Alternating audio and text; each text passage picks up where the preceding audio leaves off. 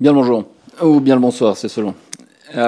Petit, euh, petit podcast pour revenir sur euh, une info qui est tombée il y a une petite heure maintenant, comme quoi le, Premier ministre euh, anglais voudrait pouvoir bannir des réseaux sociaux ceux qui sont ceux qui se rendraient coupables d'un usage délictueux des réseaux sociaux pour fomenter des émeutes ou commettre des, des actes illégaux.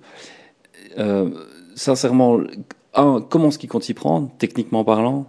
Ils veulent euh, instaurer en Angleterre un, une grande muraille à la chinoise où euh, il faut 16 secondes pour afficher une page web parce que ça passe par du filtrage préalable, a priori pour repérer ceux qui, à l'avenir, pourraient utiliser les réseaux sociaux pour commettre des crimes. Ça me paraît techniquement déjà infaisable, si faisable, extrêmement coûteux.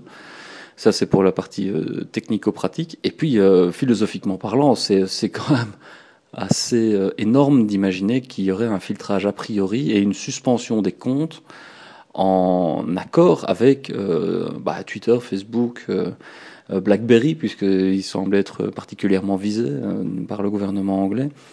Euh, ça enfin, je, je m'interroge vraiment sur un la possibilité, la faisabilité de ce genre de pratique, et deux sur euh, euh, les conséquences en, en, termes de jurisprudence au niveau au niveau européen. Est-ce que l'Angleterre veut être voilà le, le, fer de lance d'un filtrage a priori de, de, des réseaux sociaux pour repérer d'éventuels délinquants?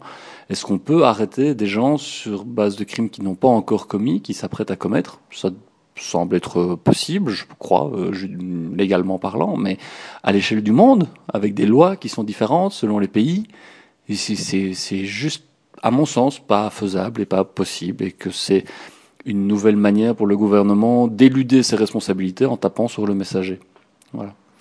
Je sais pas ce que vous en pensez, ça m'intéresse. Voilà, n'hésitez pas. Ciao, bonne journée.